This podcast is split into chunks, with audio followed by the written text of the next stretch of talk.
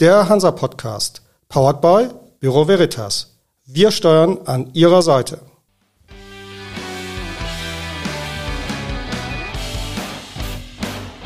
Der Hansa Podcast.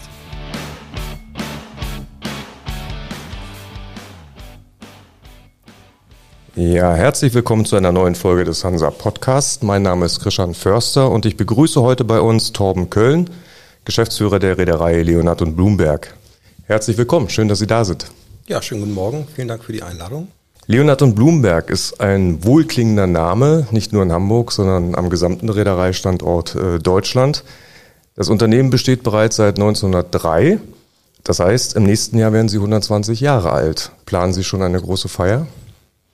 Tatsächlich noch nicht, nee. Also ähm, wir wissen natürlich, wie alt wir sind und haben das so ein ganz bisschen schon im Hinterkopf. Für uns im Moment ist tatsächlich was viel naheliegenderes interessant. Ähm, die Leonard und Blumberg zu heute ist ja ein Zusammenschluss von den Reedereien Leonard und Blumberg und Bus Shipping.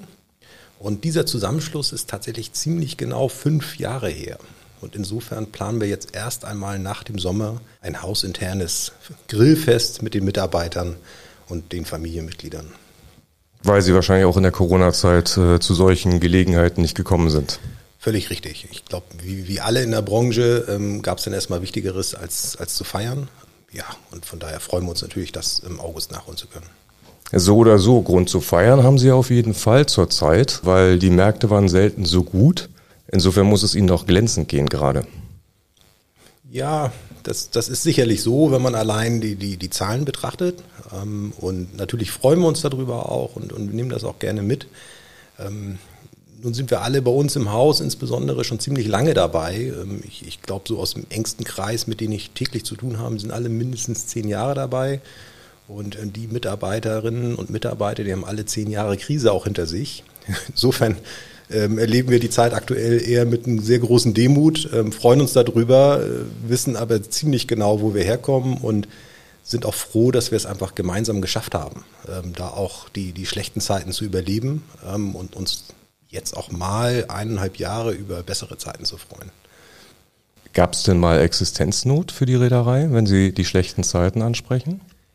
Ja, ich würde ja lügen, dass es, wenn man nicht zugeben würde, dass man auch, auch wirklich sehr, sehr schwere Zeiten hatte. Und ich glaube, da kann ich tatsächlich dann auch für beide Reedereien sprechen, sowohl die Leonard und Bloomberg wie eben auch die Bus Shipping. Äh, die, die, die Jahre 14, 15, 16, die waren schon ausgesprochen anspruchsvoll. Ähm, und äh, da musste man schon sehr kreativ sein, ähm, musste an den Themen dranbleiben. Und äh, Vielleicht klappt das deswegen auch heute so gut bei uns, weil wir beide Reedereien damals sich schon dafür entschieden haben, dass der Flucht nach vorne ist mit Transparenz, mit Zuverlässigkeit, Verbindlichkeit, mit einem hohen Teameinsatz. Das sind so die alten, ja, alten Werte, die wir einfach auch, auch mitgenommen haben in diese Phase. Und äh, das wurde uns dann auch sehr stark wiedergespiegelt, dass eben unsere Stakeholder, wie man nennen kann, ob es Banken sind, ähm, Charterer, Lieferanten, Crewing-Agenturen, die haben dann halt auch alle zu uns gehalten, weil wir einfach offen und ehrlich mit denen umgegangen sind, auch in den schweren Zeiten. Und dafür sind wir sehr dankbar und äh, ich glaube, das ist auch heute noch für uns eines der, der Kernargumente, wie wir auch nach vorne gehen wollen. Aber ich nehme mal an, zurzeit ist Ihre Flotte gut beschäftigt und vor allen Dingen, was ja viel wichtiger ist, auch gut bezahlt. Wir haben eine 100% Beschäftigungsquote. Das ist tatsächlich neu. Ähm, das gab es so nicht in den letzten 10, äh, 15 Jahren. Die Einnahmen sind natürlich aktuell, ich meine, wir lesen alle Zeitungen, kriegen es mit, was da draußen passiert. Die sind natürlich sehr, sehr gut, aber auch da nochmal, das ist, das ist sehr abstrakt, nicht? Weil das sind irgendwie Zahlen, die auf dem, auf dem Konto dann irgendwie entstehen. Ähm, die operativen Themen, die wir haben, Dockzeiten in China, ähm, insgesamt Crewwechsel in Asien, äh, das, das ist natürlich höchst anspruchsvoll. Und wenn morgens ein, Kollege ins Büro kommt und sich darüber Gedanken macht, wie er Ersatzteile rechtzeitig zur Werft bekommt oder wie man einen Crewwechsel durchführen kann, da interessiert erstmal der Kontostand nicht. Das ist dann einfach so. Also ich will das jetzt gar nicht niederreden. Wir freuen uns da alle sehr drüber. Aber die operativen Themen sind fast noch mal anspruchsvoller geworden als in der Vergangenheit, wo man nicht wusste, wie man die Rechnung zu bezahlen hat, weil das ist, war ja auch Realität für viele. Heute ist natürlich das Rechnung bezahlen relativ einfach geworden, aber die Umsetzungen äh, sind deutlich anspruchsvoller geworden. Mhm. Wagen Sie denn eine Prognose, wie lange dieser Zustand, dass Rechnungen zu bezahlen einfach ist, noch anhalten wird? Also wie lange Sie noch auf diesem doch mehr als auskömmlichen Marktniveau bleiben werden und ab wann es vielleicht äh, abwärts geht? Sie hatten ja gesagt, äh, eine gewisse Skepsis ist bei Ihnen durchaus schon vorhanden. Und wenn man jetzt mal rein auf die Frachtraten, also auf die Transportnachfrage guckt, da geht es ja schon mal leicht abwärts. Ja, das, was aktuell passiert bei den Frachtraten, das ist, ist so ein Zwischengrundrauschen, einfach im, im, im, Sommerloch. Äh, das würde ich jetzt aktuell noch nicht überbewerten. Ähm, ganz grundsätzlich ist es so natürlich, dass man dann nach, auch in der Schifffahrt nach Märkten unterscheiden muss. Ähm, wir sind nun traditionell natürlich ein Haus, was für Containerschifffahrt steht. Die Containerschifffahrt aktuell erlebt finanziell so gute Zeiten wie noch nie. Das betrifft die Tramräder hier in Hamburg, aber natürlich auch unsere Kunden, die Linienräder hier in, Europa oder eben auch in Asien. Da sehe ich doch schon ganz schön deutliche dunkle Wolken am, am Horizont aufkommen. Das, das enorme Orderbuch, äh, was, was dort aufgebaut wurde, wird den Markt beeinflussen. Die Disruption, die wir aktuell sehen in den Häfen und in den Hinterlandverkehren, das wird man ja abarbeiten in, in den nächsten ein, zwei Jahren. Ähm, das, das sind sicherlich besorgniserregende äh, Faktoren. Wir, wir erleben ja aktuell, dass wir im Prinzip jede Woche was Neues lesen, wo, wo Wirtschaftsexperten ähm, Zukunftsprognosen her herabnehmen. Und jetzt sind wir noch nicht ganz so weit, dass wir sagen, wir, wir bereiten uns auf die nächste Krise vor. Aber ich glaube schon, dass man das nicht ganz wegwischen sollte. Also das geht, wie, wie wir auch wussten, vorher schon wussten, was uns ein Antrieb war, dass es nicht nur bergab geht und nicht nur schlecht bleiben wird. Sind wir jetzt auch nicht so vermessen zu sagen, es geht nur bergauf und es bleibt alles ganz prima. Ich glaube schon, dass wir uns in der Schifffahrt, gerade in der Containerschifffahrt, auf schwere Zeiten einstellen müssen. Ein Zeitstrahl kann ich da nicht ranhängen. Ob das jetzt schon Mitte 23 ist oder vielleicht erst Mitte 24, das, ist, das hängt von ganz vielen Faktoren ab, die wir heute nicht sehen können. Da ein bisschen anderen Blick drauf haben wir auf die Tankschifffahrt. Da ist eben dieses enorme Orderbuch einfach schlicht nicht vorhanden. Und äh, dort ist es so, dass gerade durch, durch die jüngsten äh, tragischen Ereignisse, den, den Angriffskrieg von Putin, ähm, der, der beeinflusst das natürlich ganz erheblich. Die Tonnenmeilen gehen nach oben, das Orderbuch ist leer, ähm, die Nachfrage nach Transport für Ölprodukte wird weiter zunehmen. Und äh, da werden wir sicherlich noch ein bisschen länger eine gute Zeit haben im, im Vergleich jetzt zur Containerschifffahrt. Damit haben Sie ja schon mal beide Teile Ihrer Flotte genannt, äh, wobei der eine Teil ja relativ äh, jung ist. Sie hatten in der Vergangenheit eine reine Containerschiffsflotte, vornehmlich im Fiederbereich 1700, 1800 TEU. Jetzt haben Sie ja sich durchaus von einigen Einheiten getrennt. Man könnte sagen, Tafel Silber veräußert oder die guten Märkte mitgenommen und sind gleichzeitig ganz frisch, wenn man dieses Jahr nimmt, äh, in das Tankergeschäft eingestiegen. Jetzt haben Sie einen Teil der, der, Gründe vielleicht schon genannt, weil die Aussichten in diesem Markt besser ist äh, oder weil Sie die Flotte grundsätzlich auch äh, hinsichtlich einer Krisenresilienz weiter diversifizieren wollten oder was waren die Beweggründe? Ja, die beiden Gründe auf jeden Fall schon mal einmal ja. Ähm, wir haben natürlich die Krise ganz besonders erlebt und, und, und durchlebt, weil wir nur auf, in einem Segment aktiv waren, äh, was sehr, sich sehr schwer getan hat. Ähm, und auf einem Bein zu stehen, da wird man, wenn der Wind zu stark ist, wird man relativ schnell umgepustet. Ähm, und äh, das konnten wir gerade eben ähm, vermeiden und haben uns dann schon in der Krisenphase gesagt, naja, wenn die nächste Krise kommt, dann sollten wir zumindest mal versuchen, auf zwei Beinen zu stehen. Und äh, es hat uns schlicht in der Krisenphase die Zeit dafür gefehlt, uns intensiv mit anderen Märkten auseinanderzusetzen. Es hat uns auch das Kapital gefehlt, um in andere Märkte hineinzugehen.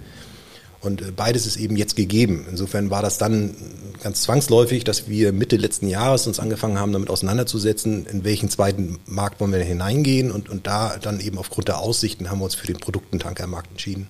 War es ursprünglich offen? Hätte auch was anderes werden können? Das hätte durchaus was anderes sein können. Ähm, wir haben tatsächlich dann angefangen, uns äh, mit den unterschiedlichen Märkten zu beschäftigen. Und am Ende war es für uns bald klar, dass wir gesagt haben, der Tankmarkt sollte sein. Und im Tankmarkt haben wir dann für uns auch Dinge ausgeschlossen, aus unterschiedlichen Gründen. Der Schwerölmarkt ist, ist einfach nochmal aus, aus vielleicht ökologischen Gesichtspunkten nicht, nicht das Pferd, auf das man setzen möchte. Der Chemikalienmarkt ist doch, doch nochmal deutlich komplizierter als Einstieg. Ähm, ähm, und von daher war dann der Produktentankermarkt für uns naheliegend. Ähm, was sicherlich auch eine Rolle spielte, ist, dass wir bei uns in der Technik erfahrene Kollegen haben in dem Bereich, die solche Produktentanker auch in der Vergangenheit schon mal betreut haben, ähm, nautisch-technisch. Und insofern haben wir da dann auch auf die Erfahrung und das Wissen, was wir im Haus schon haben, eben jetzt auch setzen können, ähm, um das eben auch umzusetzen. Also die waren schon da, die mussten Sie gar nicht holen?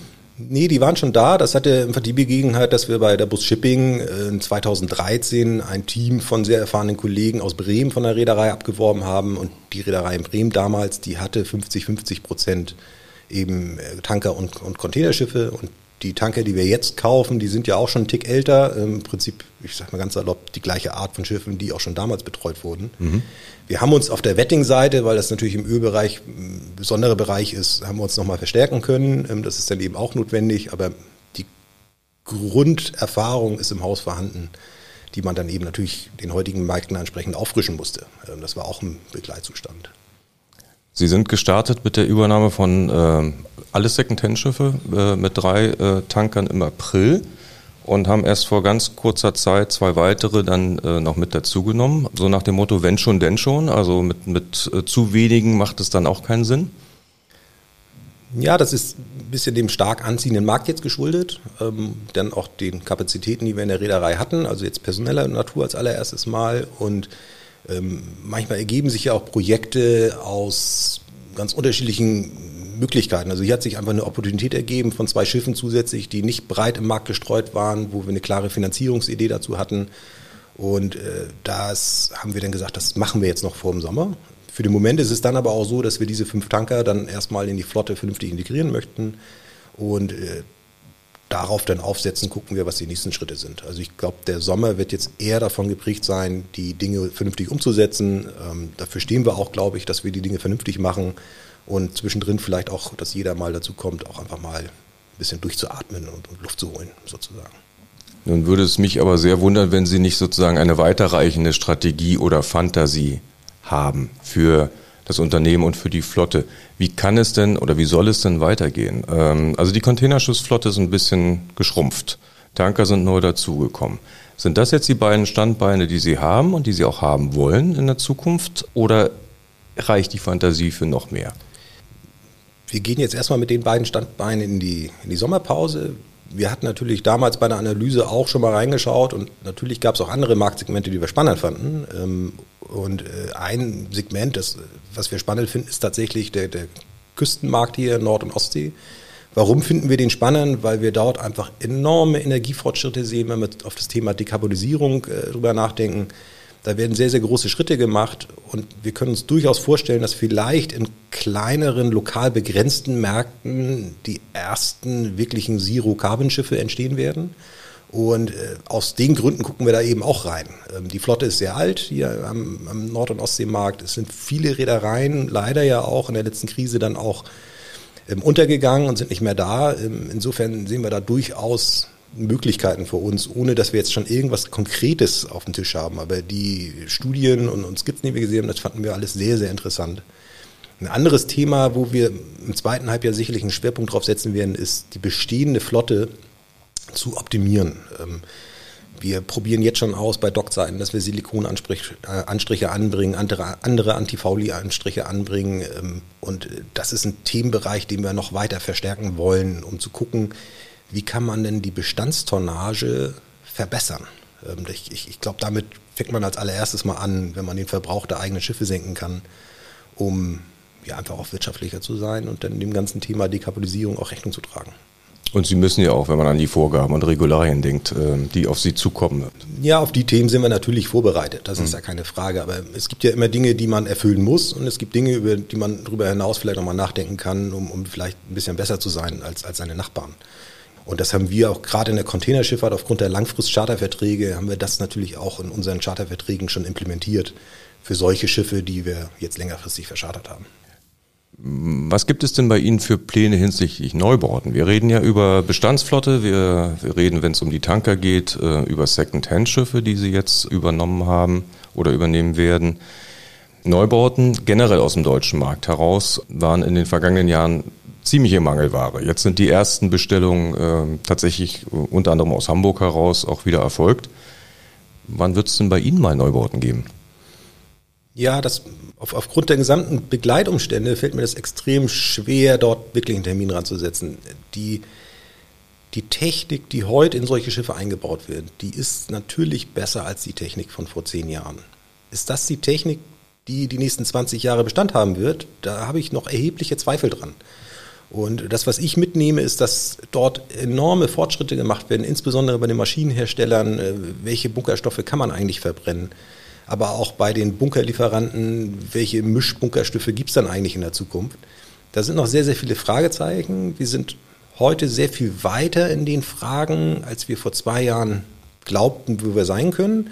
Von daher gehe ich fest davon aus, dass in den, in den nächsten zwei, drei Jahren da noch sehr viel klarere Richtungen vorgegeben werden. Und da sehe ich als allererstes dann eben die großen Linien in unserem Fall in der Containerschifffahrt, die dort vorgehen. Und da werden wir ein guter zweiter, dritter Platz mit, mit Neuentwicklungen, das, das reicht uns völlig. Wir brauchen nicht erster werden an der Stelle. Aber die großen Linien sind ja auch Ihre Kunden, wenn es um die Chartertonnage geht. Irgendwann wird aus der Richtung auch eine gewisse Erwartungshaltung kommen, sozusagen dann an Sie als, als sozusagen Tonnagelieferanten. Ewig Zeit werden Sie nicht haben. Tatsächlich ist es so, dass wir verdienen gutes Geld. Ähm, was die großen Linien aktuell verdienen, ist, ist äh, mehrfaches davon. Aktuell brauchen die uns Tramräder nicht, um ihre Flotte zu modernisieren. Das ist einfach mal so. Ich, ich glaube tatsächlich, dass wir da einfach auch unsere Rolle dann in dem Moment anerkennen müssen, ohne dass wir uns jetzt irgendwie das gemütlich machen wollen. Aber das ist genau das, was ich meine. Man, ist, man liest ja auch in der Zeitung, Maersklein ist schon sehr stark äh, in dem Gedanken Richtung Methanol abgebogen. Jetzt liest man davon, CMA macht was. Selbst ein Costco denkt in die Richtung. Ammonia war lange ein Thema, was sehr stark in der Presse war und auch in der Gedankenwelt. Aktuell gibt es dann aber auch Studien, die sagen, diese, diese toxischen äh, Begleiterscheinungen, das wird man nicht wirklich völlig eindämmen können, das ist einfach zu risikoreich. Das sind ja diese Diskussionen, die man jetzt aktuell braucht. Und die, ja, die Diskussionen werden geführt, es gibt Entwicklungen und, und da brauchen wir eben, wie gesagt, nicht, nicht Erster werden. Es gibt ja auch Nachteile, wenn man zu schnell auf, aufs falsche Pferd setzt. Das können wir uns gar nicht leisten, auch wenn es momentan gut läuft. Dann richten wir mal die Aufmerksamkeit wieder auf die Reederei, auf das, äh, auf das eigene Unternehmen. Grundsätzlich die Strategie, die Ausrichtung, worauf zielt die denn ab? Wollen Sie Schiffseigentum und Management?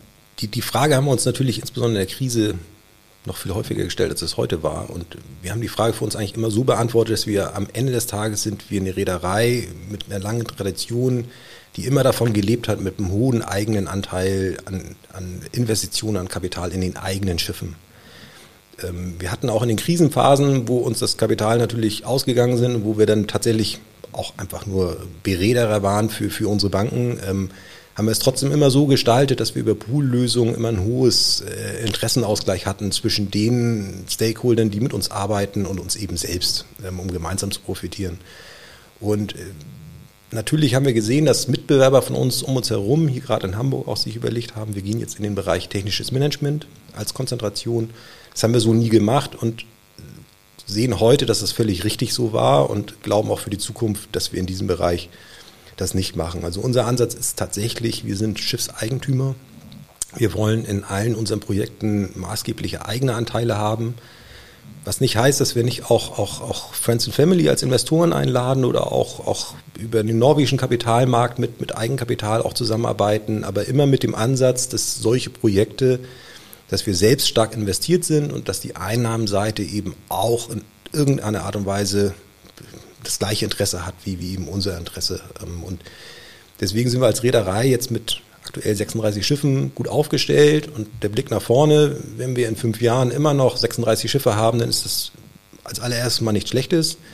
Unser Wachstum soll nicht durch die Anzahl der Schiffe generiert werden oder, oder definiert werden, sondern tatsächlich durch die gesunde Bilanz. Ähm, und da haben wir, glaube ich, viele Reedereien äh, bis 2008 einen völlig falschen Blick drauf gehabt. Wir auch. Also das möchte ich gar nicht uns, uns da freizeichnen.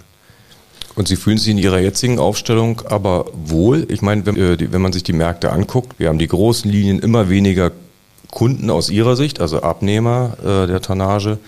Wir haben große Shipmanager, die hunderte von Schiffen poolen und mittendrin Leonhard und Blumberg als mittelständische Reederei, familiengeführt. Wo ist denn da der Platz? Wie kann man sich denn da im Wettbewerb behaupten? Na, grundsätzlich mal durch die gesamte Regulatorik, Sie haben es ja eben auch schon angesprochen, was man an Umweltkriterien umzusetzen hat. Ich glaube, eine gewisse Größe braucht man, um gewisse Grundkosten dann auch auf eine Flotte umlegen zu können. Und die Frage hätte ich Ihnen vor 10, 15 Jahren wahrscheinlich beantwortet. 20 Schiffe ist eine gute Größe. Wir haben uns in 2017 ja bewusst zusammengeschlossen, weil wir gesagt haben, 20 Schiffe ist vielleicht doch schon ein Tick klein, weil die Ansprüche doch deutlich größer geworden sind. Und, und heute beantworte ich die Frage mit 35, 40 Schiffen.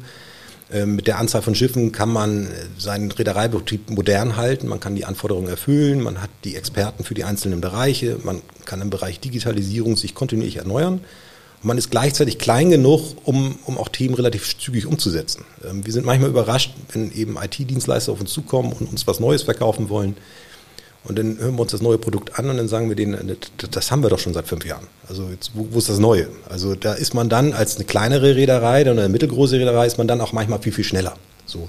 Das ist dann, wenn man Prozesse intern umwandeln möchte, ein, ein Ship-Management-Unternehmen mit 500 Schiffen, mit 10 Büros weltweit, dass die deutlich langsamer sind in der Umsetzung von neuen Thematiken, ist doch ganz klar. Ähm, das, das ist so der, der eine Bereich. In, in anderen Bereichen gilt es natürlich auch Skaleneffekte zu erzielen. Das ist zum einen Bereich Einkauf, wo wir schon seit vielen Jahren in der Tramco Purchase Alliance zusammenarbeiten, mit vielen Reedereien hier aus, aus Norddeutschland, ähm, wo mehrere hundert Schiffe zusammengefügt sind, wo man dann über Skalen eben auch Einkaufseffekte erzielt auf Schmieröle, auf, auf Farben und dergleichen. Das funktioniert sehr, sehr gut und wir sind froh, dass wir ein Teil davon sind. Auch unser technischer Leiter ist auch kontinuierlich dort ein Bordmitglied. Ähm, das sollten wir weiter fortführen. Ähm, Im Bereich der Verscharterung arbeiten wir bekannterweise ja mit, mit drei weiteren Partnern zusammen bei Hanseatic Unity.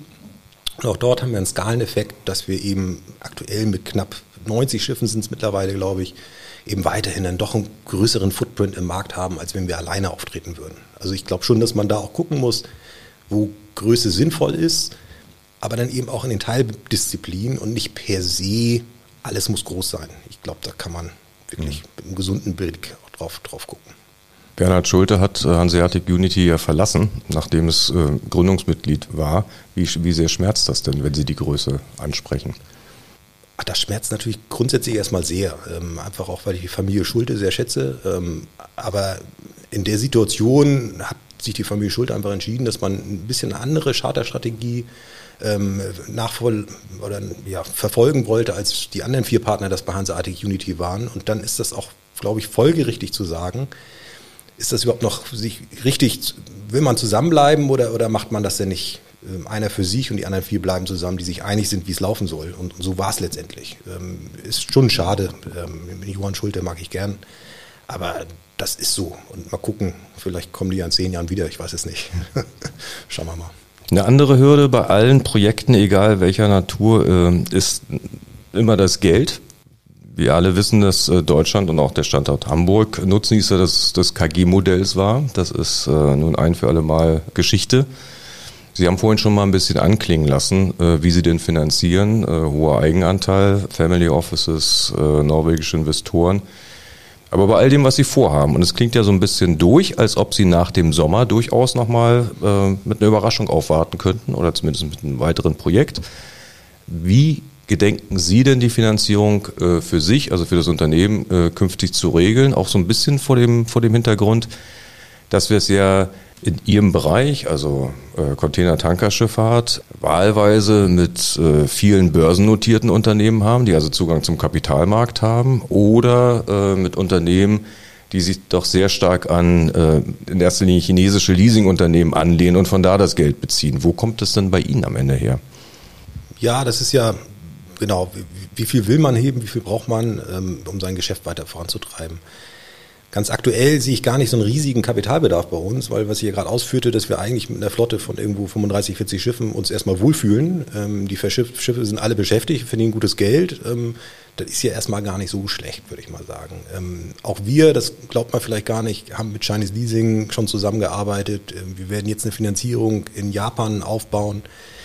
Ähm, was die Finanzierungsmärkte angeht, ist halt ganz wichtig, dass man flexibel ist und deutlich über den Hamburger Stadtgrenzen hinaus guckt. Ähm, seine Landesbank anzurufen oder auch in Bremen, Hannover, Hamburg, das reicht dann natürlich nicht. Wenn Sie noch eine finden. Wenn wir noch eine finden mhm. würden, nicht. Ähm, und insofern ist da unsere Fremdkapitalfinanzierung ist komplett international. Ähm, es gibt äh, Fonds, mit denen wir zusammenarbeiten in, in New York oder in London.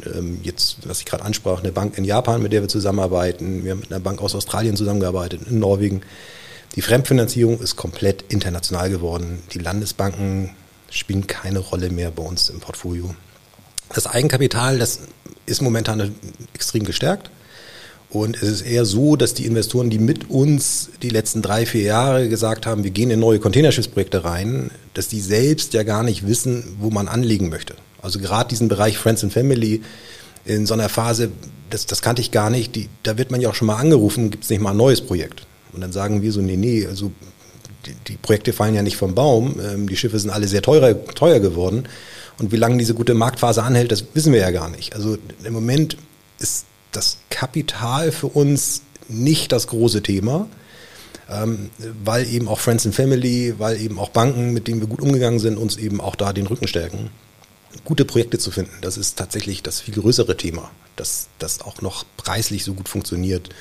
Und wenn man heute für ein Schiff das Doppelte oder das Dreifache von dem zahlen sollte, was man noch vor zwölf Monaten bezahlt hat, über die Brücke muss man erstmal gehen. Also das, das, das dauert ein bisschen, bis mhm. man das im Kopf wirklich verarbeitet hat. Ähm, und wir haben in der Vergangenheit, wenn wir irgendwelche Restrukturierungslösungen erarbeitet haben und die Charterraten sollten immer übernächstes Jahr hochgehen, ähm, das ist einem manchmal ja auch schwer gefallen, da selbst noch dran zu glauben. Ähm, man musste natürlich dran glauben, um zu überleben.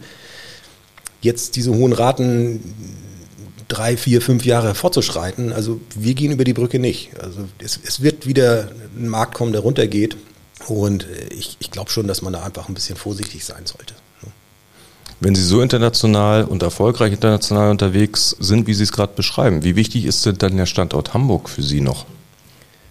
Der ist sehr, sehr wichtig. Ähm, ich glaube, dass wir die, äh, die Expertise, die wir haben bei uns im Haus und auch die wir insgesamt in Hamburg haben, vielfach einfach unterbewertet ist. In, in meiner Wahrnehmung, ich reise relativ viel durch die Welt, ich bin jetzt auch schon seit Corona relativ viel unterwegs gewesen. Ähm, der Standort Hamburg genießt eine Wertschätzung auf der Welt, die können wir uns gar nicht vorstellen. Wir sind immer deutsch und machen uns immer ein bisschen kleiner und natürlich haben wir hier auch unsere Probleme und natürlich müssen wir die Probleme, die wir haben, auch, auch angehen um uns noch attraktiver zu machen. Grundsätzlich ist das Cluster Hamburg sehr, sehr stark aufgestellt. Ähm, wir haben hohen, hohes Wissen, hohe Erfahrung. Das kann man gut gebrauchen. Für uns im Haus, das muss man auch sagen, wir, wir gönnen uns dann eben tatsächlich auch eine Projektanteilung, eben auch mit Kollegen, die jetzt schon seit über zehn Jahren dabei sind, dass wir eben auch da international auf mehreren Märkten einfach aktiv sein können, unsere Ohren reinigen können, wo wir uns auch gegenseitig befruchten können. Das ist mitnichten so, dass es dann einen Torben Köln gibt, der diese Reederei leitet, sondern es ist tatsächlich ein ganz klarer äh, Teamansatz mit dem, mit dem Finanzchef Matthias Getje, mit Projektmitarbeitern Mathis Bra, Stefan Ehlert, wo wir uns wirklich täglich, wir vier uns dann austauschen. Und das könnte ich so fortführen ins gesamte Haus hinein, ob es uns im Operations ist, ob es in der Technik ist glaube schon, dass wir so als Team uns über die Jahre, die Krisenjahre sehr, sehr stark zusammengefunden haben. Wir wissen, in welche Richtung wir laufen wollen und davon profitieren wir natürlich heute. Bezogen auf den Standort Hamburg ähm, ist es tatsächlich so, ich sagte ja gerade, ich reise viel durch die Welt. Dann gibt es eine Marine Week in New York, es gibt eine Marine Week in Singapur. Sowas gibt es in Hamburg in der Art nicht. Ähm, wir haben SMM ein paar Tage, wo viele Gäste reinkommen. Dann gibt es traditionell das Eisbahnessen, was wieder in der Planung ist. Ist natürlich auch ein tolles traditionelles Event. Das ist alles auseinandergesprengt und es macht es schwer, das attraktiv zu machen, für die Menschen hier wirklich herzukommen. Also mal diesen Ansatz in der Hamburg Maritime Week, am besten nicht im November bei 5 Grad und Schneeregen draußen, sondern vielleicht im Rahmen der SMM, auch vielleicht nur alle zwei Jahre. Es muss ja auch nicht immer alles jedes Jahr sein das wäre mal ein Ansatz, wo wir bei wirklich mal ähm, drüber nachdenken sollten, hier in Hamburg. Das finde ich eine sehr, sehr interessante und auch gute Idee. Herr Köln, ganz, ganz vielen Dank für das Gespräch. Bei allen Projekten ganz viel Erfolg und äh, auf bald. Vielen Dank. Ja, vielen Dank.